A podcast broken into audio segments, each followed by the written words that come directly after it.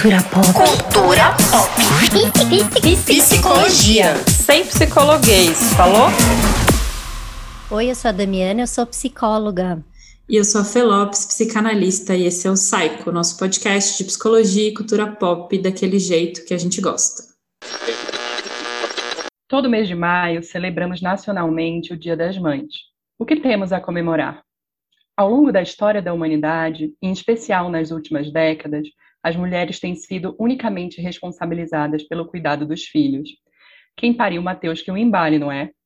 Assim, deposita-se nos ombros das mulheres as infindáveis obrigações de cuidar, educar, zelar pelas crianças e manter o ambiente doméstico.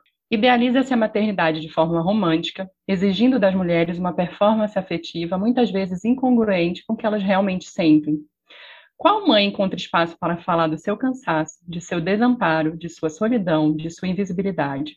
Arriscamos dizer que nenhuma. A crença no amor materno incondicional, na plenitude da mulher ao se deparar com a maternidade e no instinto materno como base do cuidado com os filhos, coloca as mulheres em inúmeras ciladas. Cobradas de performar o tal amor materno, se afogam no mar da culpa por não serem quem se espera que elas sejam, e passam a acreditar que são insuficientes, mais ou loucas. Por outro lado, as profissões do cuidado e da saúde pautaram seu olhar para assistência ao bebê, a primeiríssima infância, como recurso fundamental de promoção à saúde. Porém, contribuíram e reforçaram o desamparo e o adoecimento mater mental materno. Como assistir à infância sem antes assistir à mulher? Um bebê sozinho não existe, nos diria Winnicott. Ele prescinde de adultos que investam nele, e esses adultos também precisam de cuidado, suporte e investimento. Por isso insistimos, não existe mãe sozinha. Nesse contexto, as mães têm adoecido. A ansiedade e a depressão perinatal são condições de saúde mental prevalentes. São pedido de socorro para a sociedade. No mundo pré-pandêmico, a incidência de depressão pós-parto já acendia sinal de alerta no Brasil e no mundo. Segundo dados da OMS, pré-pandemia, a depressão pós-parto atingia cerca de 19,8% das mulheres em países de baixa renda, número que saltava para 26% em se tratando do nosso país. Ou seja, estimava-se que uma a cada quatro mulheres adoecesse mentalmente entre os 6 e 18 meses do bebê.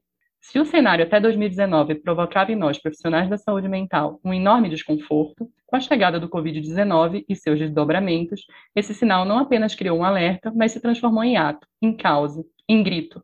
O contexto pandêmico, escolas fechadas, isolamento, reduções salariais, pouco com nenhuma rede de apoio, conflitos conjugais, violência doméstica, precarização da vida, tem gerado exaustão, solidão, invisibilidade, desqualificação e culpa, que vem se expressando diariamente no interior de muitos lares, sob a forma de quadros graves de depressão, ansiedade e, infelizmente, suicídio. O Maio Furtacô existe com o intuito de se transformar essa avalanche de dor em uma verdadeira onda de cuidado, afeto e legitimação dos sentidos do maternar, Enquanto não houverem mudanças na forma como compreendemos a saúde mental materna e suas vicissitudes, e não nos implicarmos ética e politicamente na construção de novos modelos de atenção e assistência, teremos mães, bebês, famílias e uma sociedade profundamente adoecidos. A ética do cuidado, a qual rege nossas profissões, aponta para a urgência de expandirmos o alcance da nossa voz. Somos uma psicóloga e uma psiquiatra perinatal, especialistas na assistência à saúde mental materna. E a nossa causa é promover saúde mental como alicerce de uma mudança paradigmática para a sociedade menos adoecida. Você pode fazer parte dessa causa. A saúde mental materna importa e é via privilegiada para um mundo melhor. Vista essa camisa, apoie esta causa, transforme a cultura e o olhar sobre a mulher e a maternidade. Faça parte dessa revolução. Eu sou Nicole, sou psicóloga, sou mãe, psicóloga de mães. Eu sou Patrícia, psiquiatra perinatal mãe também e psiquiatra de mulheres, psiquiatra de mães também. E vocês são as idealizadoras da campanha desse manifesto que vocês leram, assim, esse filho é de vocês. A gente está aqui lembrado. assistindo esse nascimento aí. Isso, a gente está conhecendo, viemos visitar na maternidade. Obrigada por serem nossas doulas, estarem hoje aqui nos ajudando a parir esse, esse lindo projeto, essa linda campanha. Contem pra gente, assim, qual, da onde surgiu a ideia, por que Maio Furtacor, é, contem um pouco da história, como é que vocês conheceram. Vamos lá, tô, tô resgatando a saliva depois de, de ler, me emocionei lendo o nosso manifesto, assim, é. para o mundo pela primeira vez. Esse manifesto é muito potente, né? Eu acho que ele consegue resumir em, em poucas palavras até exatamente o que a gente pensa e exatamente o que a gente quer com essa, com essa campanha. E essa campanha, ela nasceu é, na, na, clínica é, muito da repetição de uma, de uma dor, de uma, de uma fala que as mães entram no consultório, né? Eu sempre é, falo isso, assim, parece que eu estou dando play e ouvindo a mesma história várias vezes ao longo do meu dia. Desamparo, solidão, solidão, desamparo, dor, sobrecarga, é, invisibilidade, né? É, não validação de formas de maternar que não sejam as formas, é, entre aspas, cientificamente comprovadas, né? E isso já é complicado de largada. É, então, antes da pandemia, a gente já vinha, eu e a Nicole, a gente já vinha trabalhando juntas, né? Em alguns atendimentos é, em parceria, eu como psiquiatra, ela como psicóloga, uma parceria que, assim, modéstia à parte, funciona bem, porque a gente se ouve muito e se respeita muito, né, e acho que a gente tem muita admiração uma pela outra, é, isso torna a nossa, a nossa parceria muito, muito frutífera, assim, né. Mas a gente vinha conversando sobre isso, assim, sobre o, o quanto que o setting terapêutico não estava dando conta mais dessa angústia, é, que é das mulheres, mas que também foi minha nas minhas gravidezes, né, os meus, nos meus puerpérios, eu tive depressão é, gestacional, né, não dá conta esse, essas quatro paredes, né, e aí a gente vinha conversando numa ocasião sobre isso, assim, nossa, a gente precisa realmente fazer algo, a gente precisa realmente expandir isso de alguma maneira, é, que, que, quebre essas, esses muros, né, e, e, que, e que seja algo é, que vá na contramão da medicalização, que é uma das coisas que sempre preocupa muito, assim, a mim, pelo menos, como, é, como, como me designam em congressos, né, prescritora, né, então, para mim, como prescritora, essa é uma causa muito potente no sentido mesmo de desmedicalizar. Então, ela nasce nesse contexto, né, mas também eu acho que ela vem também das nossas próprias experiências de maternidade, eu tenho um filho de seis anos, o Calil, e a Esther de três, a, a Nicole tem o Gael com quase três, né? Então nós somos mães jovens também. Né? E a gente também se depara, e é impossível a gente não se identificar em algum momento com a fala dessas pacientes ou com as dores né, que elas trazem. Então, é, é como se a voz da paciente em algum momento é, seja minha também, né, em algum outro momento da minha vida. Né? Então, isso é uma coisa muito visceral, eu acho que é uma, é uma experiência muito visceral, você acolher mulheres nessa fase é, de gestação, né? Então, é isso, assim, surge mais ou menos nesse contexto, né, Ni? Acho importante complementar a, a fala da Paty, e nesse sentido da campanha, obviamente, ela, ela, tá, ela já era embrionária antes do Covid, e eu me lembro muito bem do momento em que eu virei para a Patrícia, eu disse, eu não quero, meu intuito não é, qual é o teu intuito com a campanha? Meu intuito não é, é, é parar de tentar tratar individualmente, a gente precisa promover uma mudança de cultura. E eu só acredito, uh, tratar minhas pacientes sem promover uma mudança cultural vai ser inviável, a gente só vai seguir medicalizando. Porque Isso. como a gente tem essa sensação dessa repetição que a Patrícia colocou, de ser, e eu nomeio como uma neurose materna, né, a neurose materna ela já habitava os nossos consultórios muito anteriormente do Covid.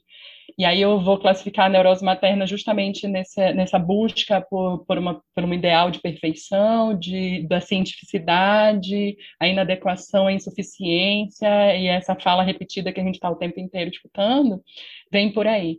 Né? E aí o fundo cultural grita, de Patrícia, não dá mais dentro do consultório.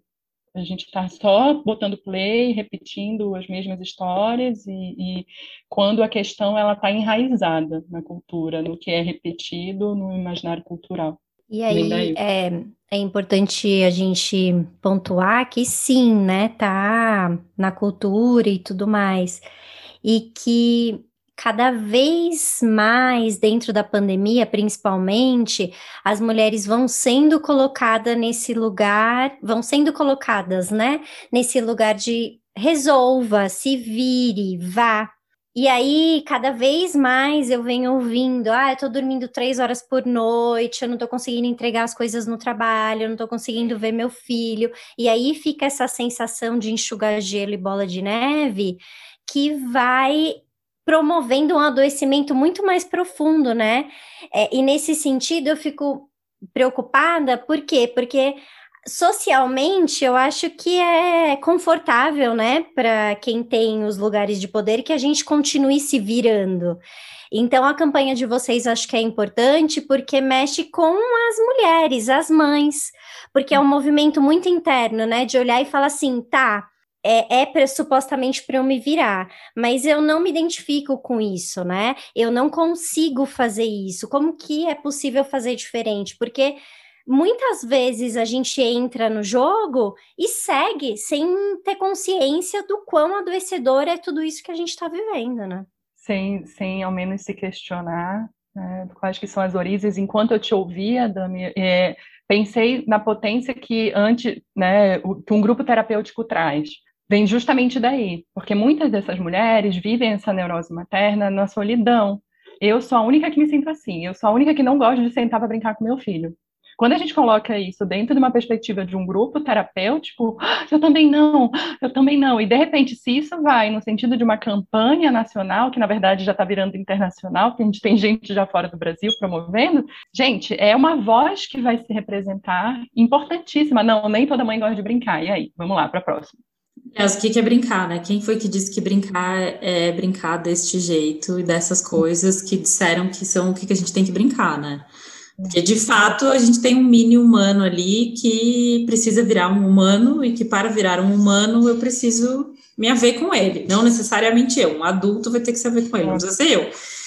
Né? Mas o que, que a gente se coloca enquanto objetividade ali e ideal do que, que é brincar, né, cara? Porque a gente passa um tempo numa sofrência, assim, tipo, eu odeio brincar de pole e eu vou brincar de pole porque é a única coisa que ela quer brincar, mas brincar não é um espaço compartilhado. Então, a gente não vai precisar encontrar uma coisa que a gente possa brincar juntos, porque eu posso não brincar de pole, mas eu jogo videogame. Não pode ter tela, é verdade. Sabe? Assim, Deus, não tem não alternativa, né? Aí você fica e sem aí... alternativa. Tipo, eu, eu gosto de ver filme. Fica minado. Eu gosto de ver filme.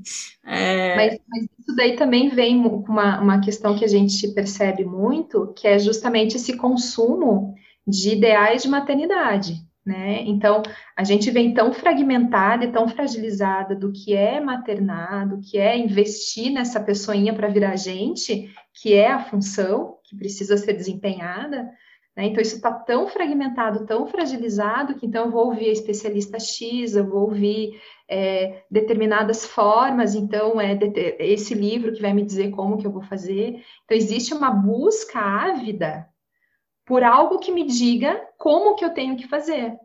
E se então estão me dizendo que o bebê tem que dormir no berço sozinho e ficar e se esguelar tudo bem, não tem problema, eu vou fazer isso porque isso é bom para o meu filho, é bom para mim, é bom para o meu filho, porque a, a, ciência me falou. Então a gente vive também um, um movimento muito neurótico nesse sentido, de que eu preciso buscar fora os recursos para afirmar aquilo. Na grande maioria das vezes, o afeto e o bom senso né, dão conta quando se trata de maternar.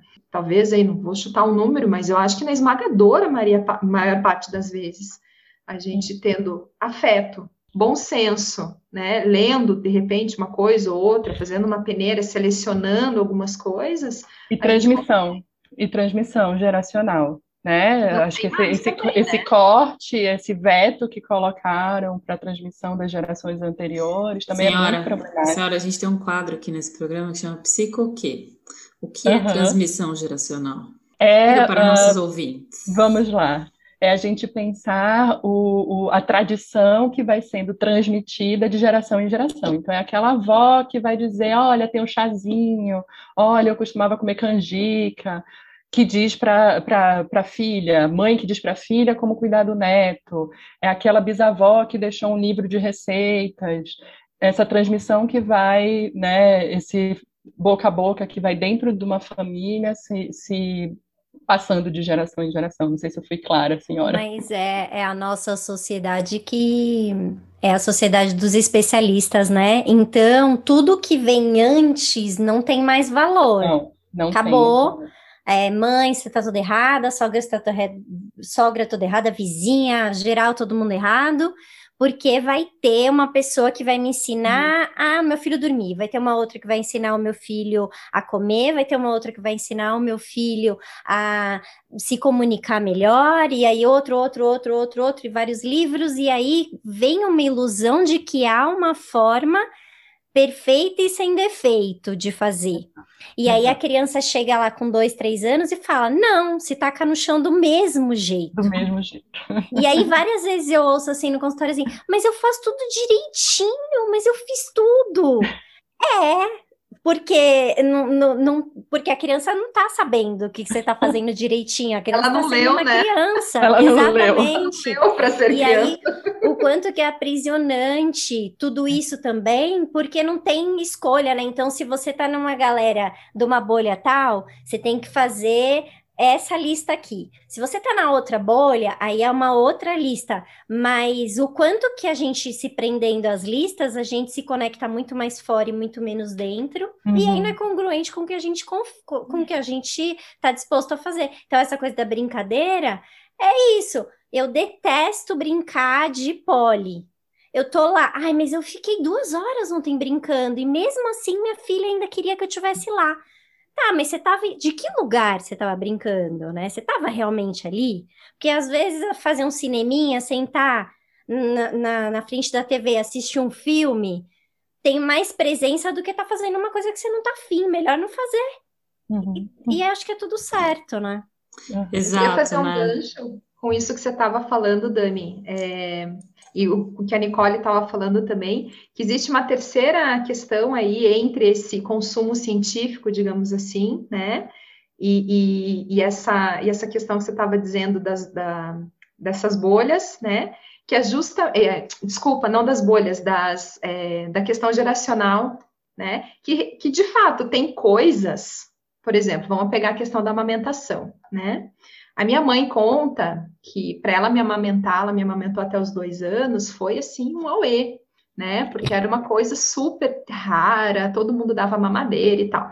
Então, assim, a gente sabe que amamentar é do ponto de vista puramente biológico, né? Questão assim, propriedades do leite e tal, desenvolvimento do bebê por causa né, dos cerebrosídeos e por aí vai, é melhor para o bebê. Ok, é melhor, né? Agora a gente tem às vezes uma mãe, por exemplo, a minha avó, que não aceitava aquilo. Como assim você vai amamentar uma, uma criança, né? Até tanto, nossa, era uma coisa bizarra. Então, existe também uma construção, é esse ponto que eu quero chegar, que é de diálogo entre o que eu quero fazer como mãe, o que a minha mãe está fazendo, fez por mim, o que a minha avó fez pela minha mãe, né? E o quanto que a gente, as mães atuais, eu me incluo, né, nessa, nesse bonde aí, é, o quanto que a gente também não quer ouvir, né? A gente quer botar na cabeça que é isso, eu vou fazer assim, ponto final. Porque entra no enfrentamento, né? Quem ganha e não no diálogo. Tá, Exato. legal, isso é legal, mas isso daqui eu não vou repetir. Não, é tipo, é do meu jeito e é isso, porque tá todo mundo contra mim, porque é tudo uma grande é, conspiração. É, conspiração contra mim. E por quê? Não é porque eu acho que as mulheres sejam intransigentes, eu acho que é tanta pressão hoje em dia em cima da maternidade que a gente vai tentando achar controle para continuar existindo ali na relação. É, em cima da maternidade, em cima da infância, porque essa lógica do que é infância desse jeito também é atual, né? Porque se você pensar, quando a gente falava lá, é necessário uma vila para se criar uma criança, ninguém estava dizendo que era necessário que essa vila toda ia sentar e brincar de pole com essas crianças. Era essa vila ia estar tá lá colhendo mandioca e as crianças iam estar tá lá brincando ali do lado, eu tô de olho para ninguém morrer, entendeu? É isso que a gente fazia. É Essa é a verdade. O moleque tá lá desbravando o campo e eu tô ali de olho, tal, claro, tô por perto. Tem um adulto por perto, nem sou eu, um corpo feminino, né? Esse ente materno aí, quem tá nessa função, sei lá. E, e, tem uma coisa que eu acho interessante, que é assim, a Dani Leal fala que no Perpério a gente está nessa lógica de, da adolescência, né? Porque você sempre tem um conflito de gerações. Provavelmente, eu sempre brinco, eu que sou consultora de amamentação, talvez minha filha seja quem vai querer dar mamadeira. Essa é a vida, né? Se ela decidir não ser de direita, eu já vou estar bastante satisfeita. É... eu engulo a mamadeira tá feliz, feliz, feliz. Tá ganha. É... Mas é, tem, sempre tem essa questão do conflito de gerações e tem esse, ó, esse ponto que eu acho que a gente pode pensar que é uma lógica de encruzilhada, né? Porque tem o que a minha, minha, a minha família, as minhas origens, os meus ancestrais vão lá dizer que é bom, tem aquilo que os especialistas dizem que é bom, e, e eu vou precisar encontrar minha voz nesse meio. Porque o que eu entendo de mais potente, assim, até na campanha de vocês, é porque muitas vezes nós que somos os especialistas, entre muitas aspas, porque aqui a gente faz bastante questão de dizer que a gente não é especialista de nada, a gente é quem escuta menos essas pessoas, né? E quem promove discursos que são discursos muitas vezes muito mais adoecedores do que libertadores do que, que tem que fazer, de como tem que fazer, do jeito que tem que fazer, e que dificulta ainda mais aquela pessoa a se autorizar a ser ela quem decodifica aquela criança. Porque no fim é isso, eu posso ter lido, minha mãe pode ter falado, mas ninguém conheceu este bebê. Quem conhece esse bebê é quem está com ele. A gente não conhecia ele antes. Eu, sou, eu era uma ótima mãe antes de ter filho. É isso. Exato. Eu queria fazer um, um contraponto do quanto a gente fala de solidão materna e do quanto essa solidão materna ela é alimentada. Muitas vezes uma mulher ela tem uma rede, ela está cercada de pessoas, mas ela está sozinha ideologicamente por estar sendo alimentada né, dessa neurose de que só é, a ciência sabe, ninguém ao meu redor sabe, então eu me isolo, o bebê é meu. Sim, se isola. Você sabe que há um tempão atrás, antes da quarentena, eu não sei se foi antes da quarentena ou se foi na quarentena, agora fiquei na dúvida. Eu gravei um podcast com aquela livre maternagem. Hum. E era esse tema. E a gente estava falando disso, assim, porque às vezes a rede de apoio tá lá, mas para esta rede de apoio entrar, eu preciso abrir, Exato. né? Para o companheiro, companheira, seja lá, se eu não estou falando de uma maternidade solo, entrar, eu preciso abrir. Uhum. E aí, eu abrir, é entender que cada um vai cuidar de um jeito. Claro que eu acho que tem coisas que são inegociáveis, né? E você vai definir quais são esses seus inegociáveis, mas tem um outro tanto que é, meu, se eu quero que você entre, eu também preciso que você traga a sua autenticidade para esse caminho, né? E a gente fica muito tomado do não. Se você vai entrar, você vai entrar do meu jeito, é quase um funcionário. Eu queria muito contar um caso sobre como eu também fui me constituindo essa psicóloga de mães, né? Eu com o Gael, quando ele tinha, sei lá, menos de um mês, no auge do meu blues, que foi muito intenso e que tenho cenas muito fortes, assim, de eu dizendo para minha mãe, eu estou realmente deprimida, eu não sei mais quem eu sou, e, e eu nunca tinha ouvido falar no que era um blues, então eu marquei uma sessão com uma psicanalista daqui de Curitiba, que era minha supervisora na época.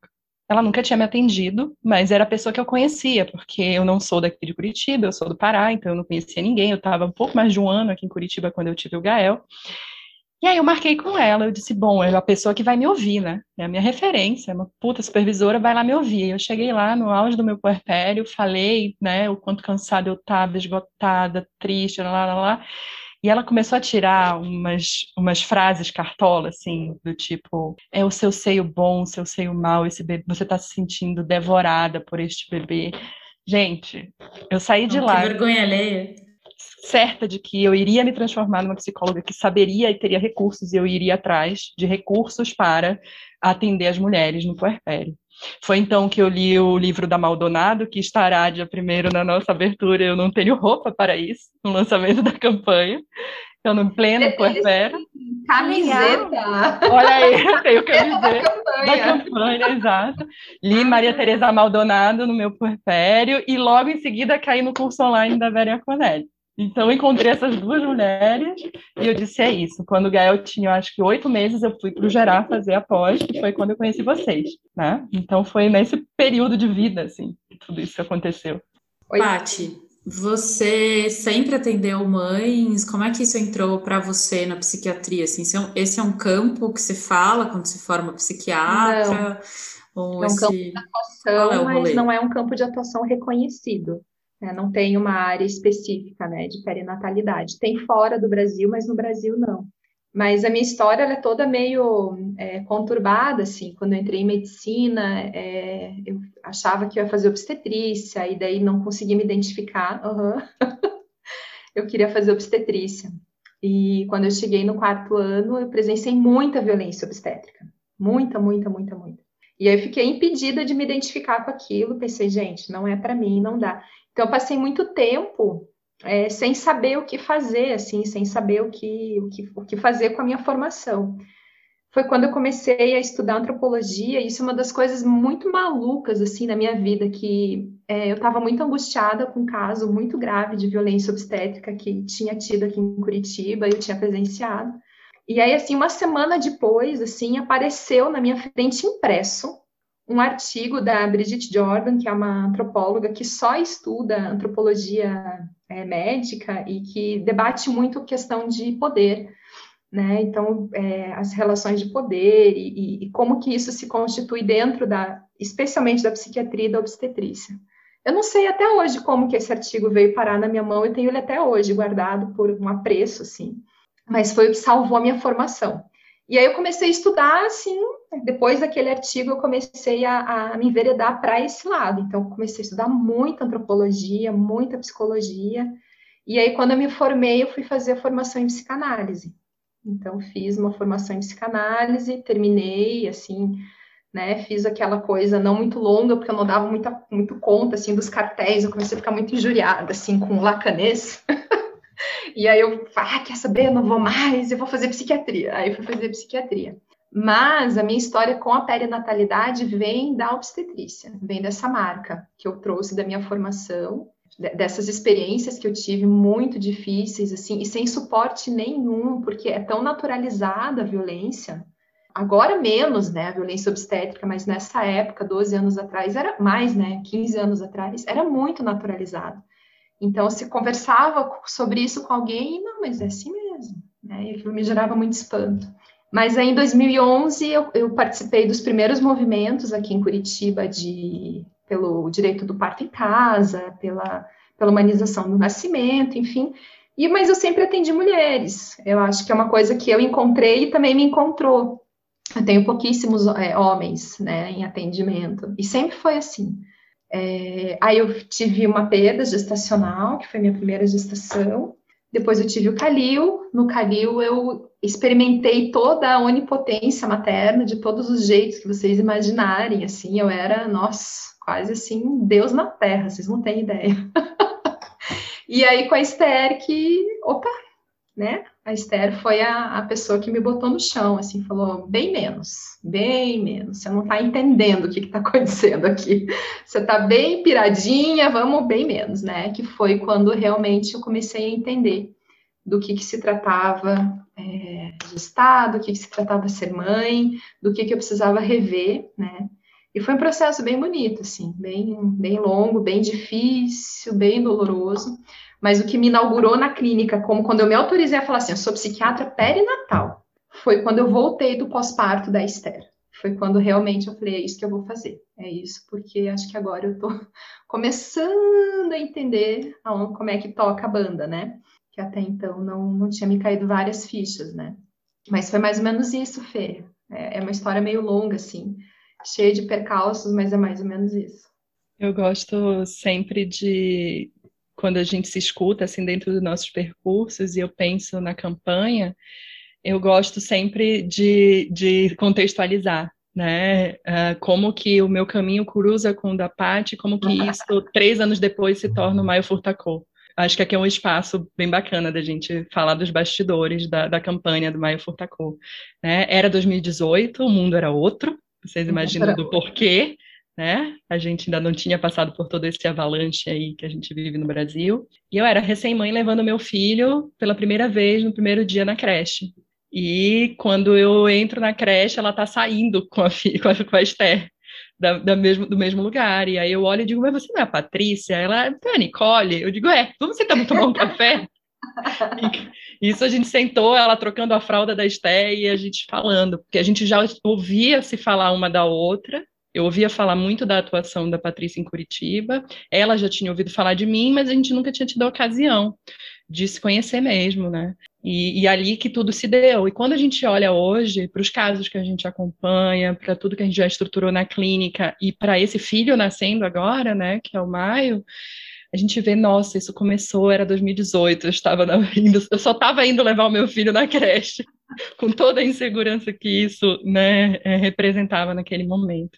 Mas e aí a, a gente se encontrou. Ela também tem uma outra coisa, assim, né? A hum. campanha, hum. ela também vem trazer saúde mental para nós. Isso. É, eu acho que não tem ninguém que está vivendo no Brasil. Aliás, quem não está não tá sofrendo, não está vivendo em looping, é porque hum. não está entendendo o que está acontecendo no Brasil, né? Exato. Mas para a gente tá entendendo, né? Então, é. assim, os altos e baixos, momentos de muita dor, muita angústia. Né? Acho que dependendo do noticiário, isso piora muito também, muito. né? Muito, é então, muito bem lembrado. também vem acolher a nossa existência, assim, é. como mãe, como mulher. Né, Esse né, grito é nosso, esse é grito nosso. também é nosso, da, não só da nossa clínica, mas da nossa experiência uh, pessoal, né, enquanto mulheres, mães. E sim, é, é, parir esse filho passou por momentos bem intensos. Acho bem interessante a gente também compartilhar aqui no podcast como o próprio podcast hoje foi gravado uh, de um modo bem inusitado, né? Eu sou uma pessoa super pontual, mas minha coluna ontem resolveu travar por motivos óbvios, né? O corpo ele sempre padece e eu sou essa pessoa que a minha coluna sempre vai instalar no momento em que eu estou muito sobrecarregada e tensionada. E a gente marcou para gravar o podcast hoje, domingo, 17 horas. Deu 5 para as 17, eu estava numa consulta ainda de osteopata, botando a coluna no lugar. Eu ligo para a Fê, pelo amor de Deus, estou chegando vai dar certo, vai dar certo, mil desculpas, mas isso para falar também do quanto está corrido para a gente, do quanto está intenso, né? No meio do, do, do, projeto, houve momentos de muitas baixas para mim, né? No momento em que eu digo, Pátio, vamos tocar a campanha e ela vem junto, a gente segura uma na mão da outra, mas eu tropeço. Né? No meio desses meses, desde o início de janeiro, teve um momento que eu liguei para a Paty e disse: assume sozinho, eu não vou dar conta. Né? Vocês imaginem eu ouvir isso, né? Falei, escuta o quê? Como assim?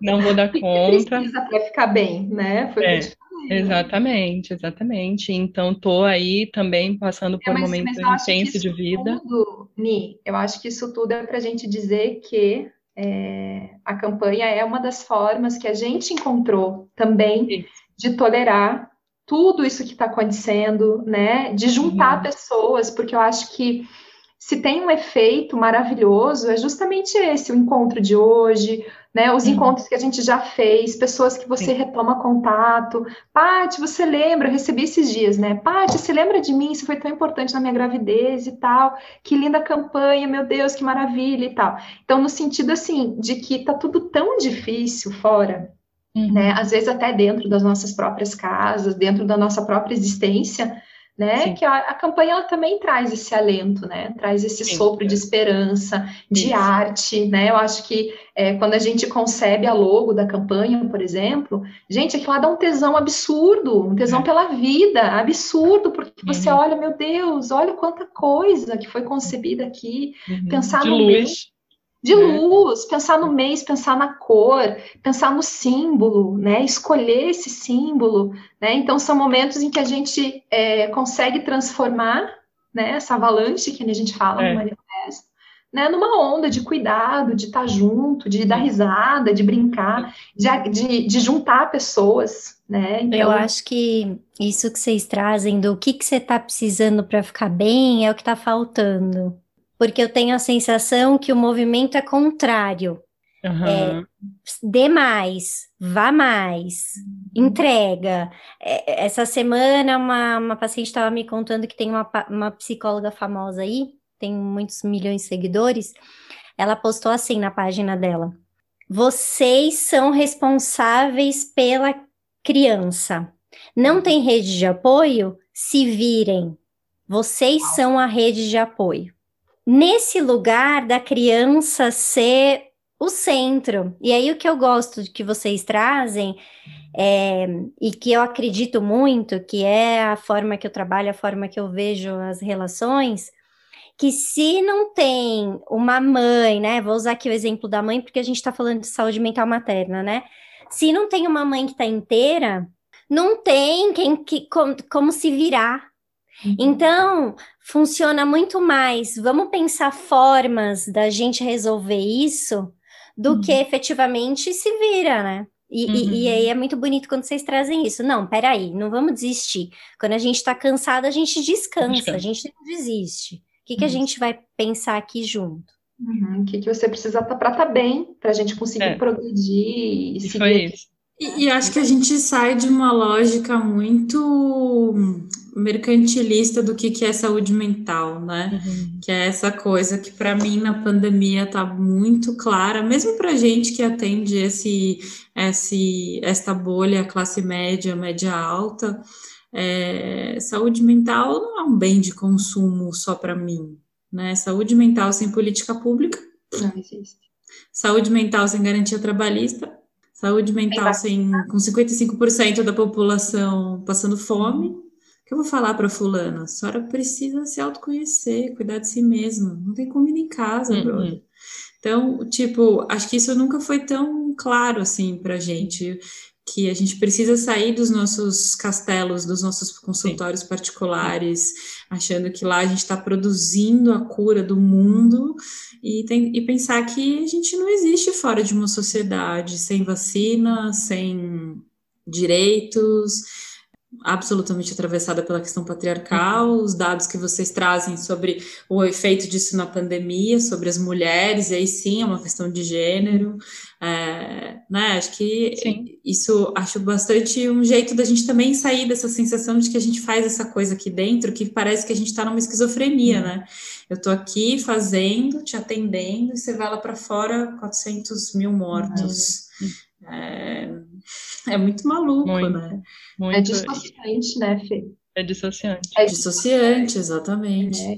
Como se, se, se fosse você sozinha que está produzindo toda aquela doença, uhum. né? E aquela doença não fosse é, produtora, é, produto também do meio que você está. No ano passado, eu participei da, de uma cartilha, depois eu mando até para vocês, agora que eu pensei nisso, do Núcleo de Defensoria das, da Mulher aqui de São Paulo. E, e que é voltado para as mulheres, para a maternidade. Era uma cartilha sobre maternidade em situação de vulnerabilidade.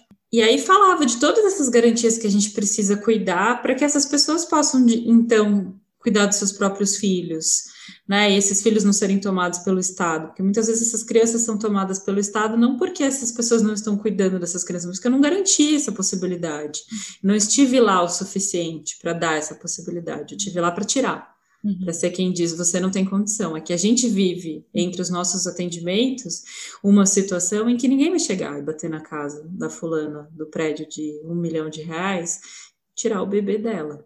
Né? Isso vai acontecer na favela, isso não vai acontecer aqui. E acho que é interessante que a gente consiga também pensar o que, que é esse cuidado ampliado, esse cuidado contextualizado, esse cuidado dentro de uma conjuntura para geral, né? Que a gente não uhum. produz, não sou, saúde mental não é um produto que você, vai, você leva para sua casa. Consumível, né? Uhum. Consumível, exatamente. Não é. Eu gosto muito, Fê, do, do, da crítica que tanto vocês no podcast quanto agora há pouco, acho muito importante a gente, enquanto profissionais da saúde mental, questionarem a própria psicologia enquanto parte responsável pelo estado em que as mães se encontram agora de, de, de, pensar o quanto a psicologia atua nesse lugar, de reforçar a responsabilidade unicamente da mãe. Se, tudo, se alguma coisa der errado nesse sujeito, a culpa é da mãe. E a psicologia faz isso o tempo todo.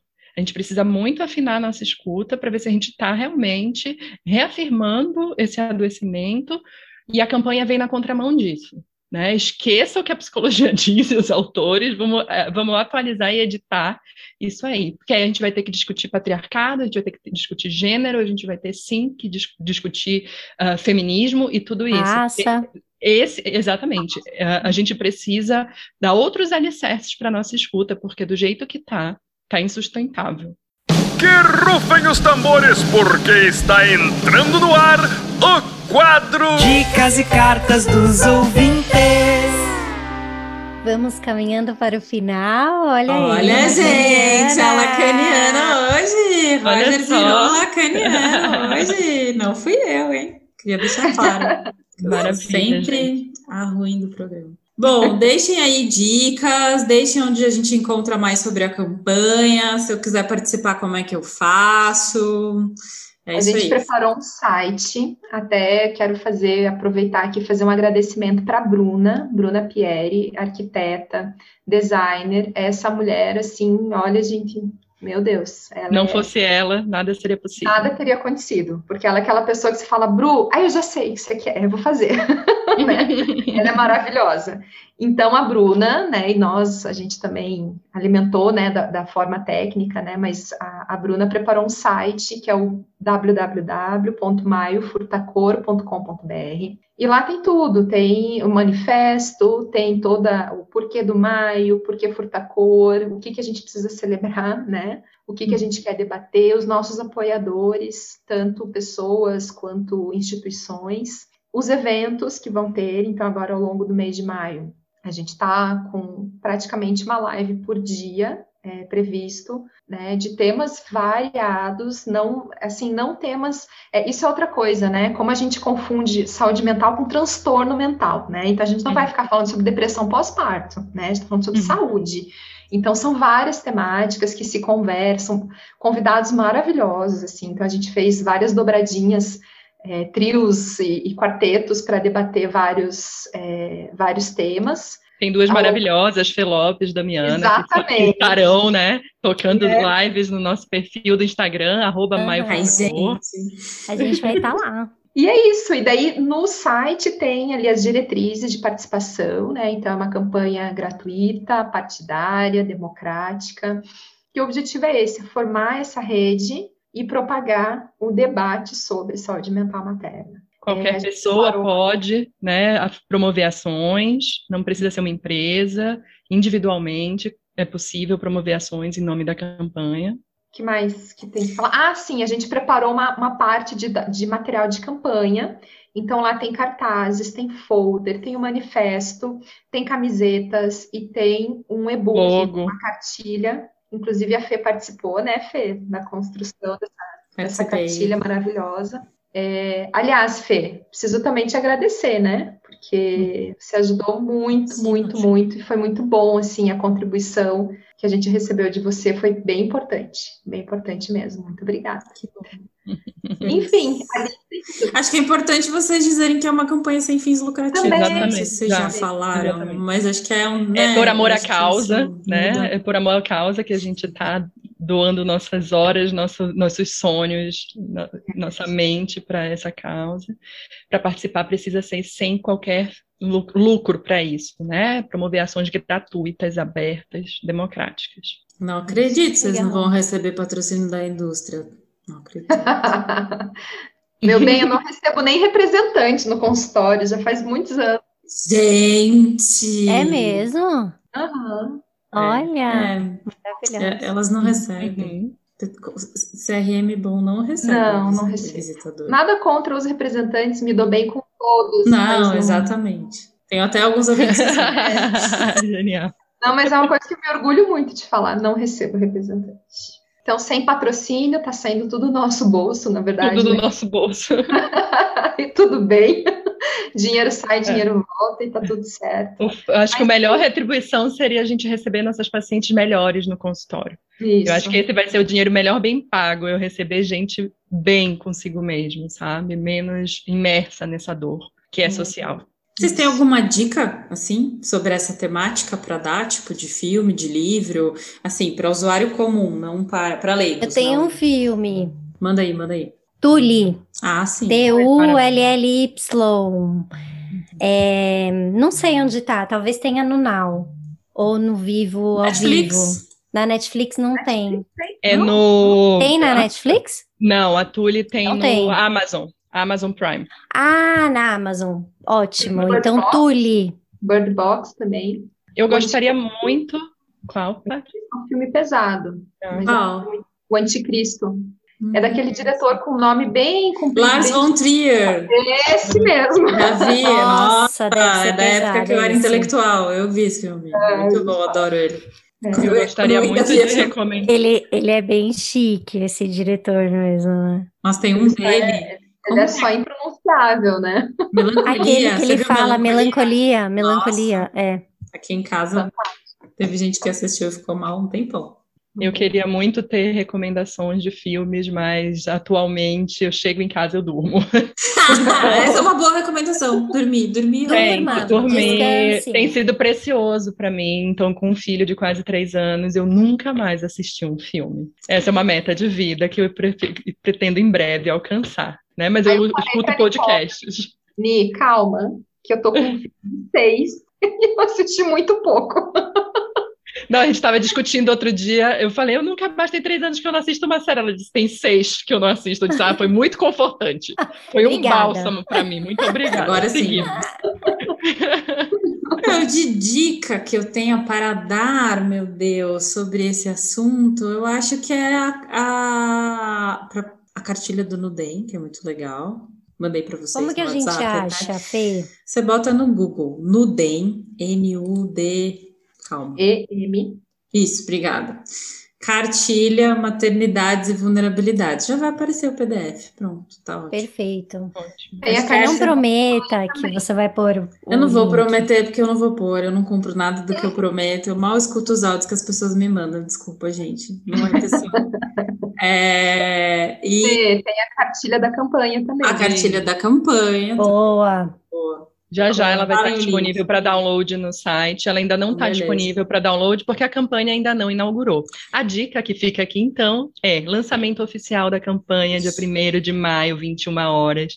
Maria Tereza Maldonado, avó da perinatalidade no Brasil, Alexandre Coimbra Amaral, Thaís Basile e nós estaremos aí lançando Olha a campanha. Só, Para participar, precisa se inscrever, porque as vagas são limitadas, tá? Tem que se inscrever no nosso site para poder acessar ao link do Zoom, onde nós vamos estar lançando nacionalmente a nossa campanha. Eu queria dar uma dica que não é uma hum. coisa exatamente, nem um filme, nem um livro, nem uma cartilha, que é uma playlist afrofunk.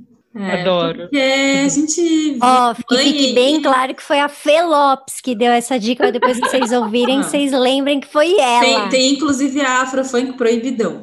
É, porque a, Adoro, gente, a gente vira mãe, parece que a gente passou, é, foi Fê. condenado a ouvir palavra cantada, que não tenho é nada é contra. Na verdade, eu não. odeio palavra cantada, grupo tri, acho horroroso aquilo. Ai, porque gente. parece que eu vou ter que passar o resto da minha vida só ouvindo música de criança. É mentira. Criança. Eu posso até. É, eu não preciso apresentar Afrofunk proibidão para uma criança, mas eu não. posso ouvir uma música de adulto com uma criança, gente. Fê, não adoro. Me torturar. Adoro. Eu, eu falo pra Paty, eu vou pro consultório ouvindo playlist de funk, porque minha irmã é DJ de funk. Então, meu amor, depois eu te passo o rolê. A Inclusive, um beijo para ela. ela. A gente quer ser amiga dela. Programa. A gente tem uma playlist de sala de espera de psicólogos com vários funks. Só gente... funk. Jura, é, gente. Jura, um beijo chama Sala de Espera PC. DJ Nat P arroba DJ P, minha irmã, inclusive é ela que está sendo responsável pelas nossas redes sociais do Maio Furtacor. Coloquei ela, já Natália, que ela tá tocando por Natália, causa da... faça uma playlist do Maio Furtacor que não tenha musiquinha é. chata de criança. Só Pronto. música legal. A gente, vai, tem proibidão direito. para mães. Proibidão, proibidão para mães. mães. Nada proibidão de... Mães. Ai, não posso falar, que vai pegar mal. Eu falo, não gosto do grupo é. Tri, desculpa, não gosto de palavra Não, eu ia falar uma de adulto que todo mundo ouve, que acha bonitinho, mas que eu já tô de saco cheio. Ai, gente, ah, é. Não sei. Mas de ah, qualquer forma, fica aí. Ótimo. fica aí a proposta, Cai né? Vai ter. agora. Vai Ó, ter. Vocês viram, né? Nem falei, foi pensamento. Isso, é galera. Super é obrigada. Muito obrigada, meninas. Um beijo imenso. Obrigada por esse espaço. Beijo, obrigada, a próxima. Menina. Um beijo, gente.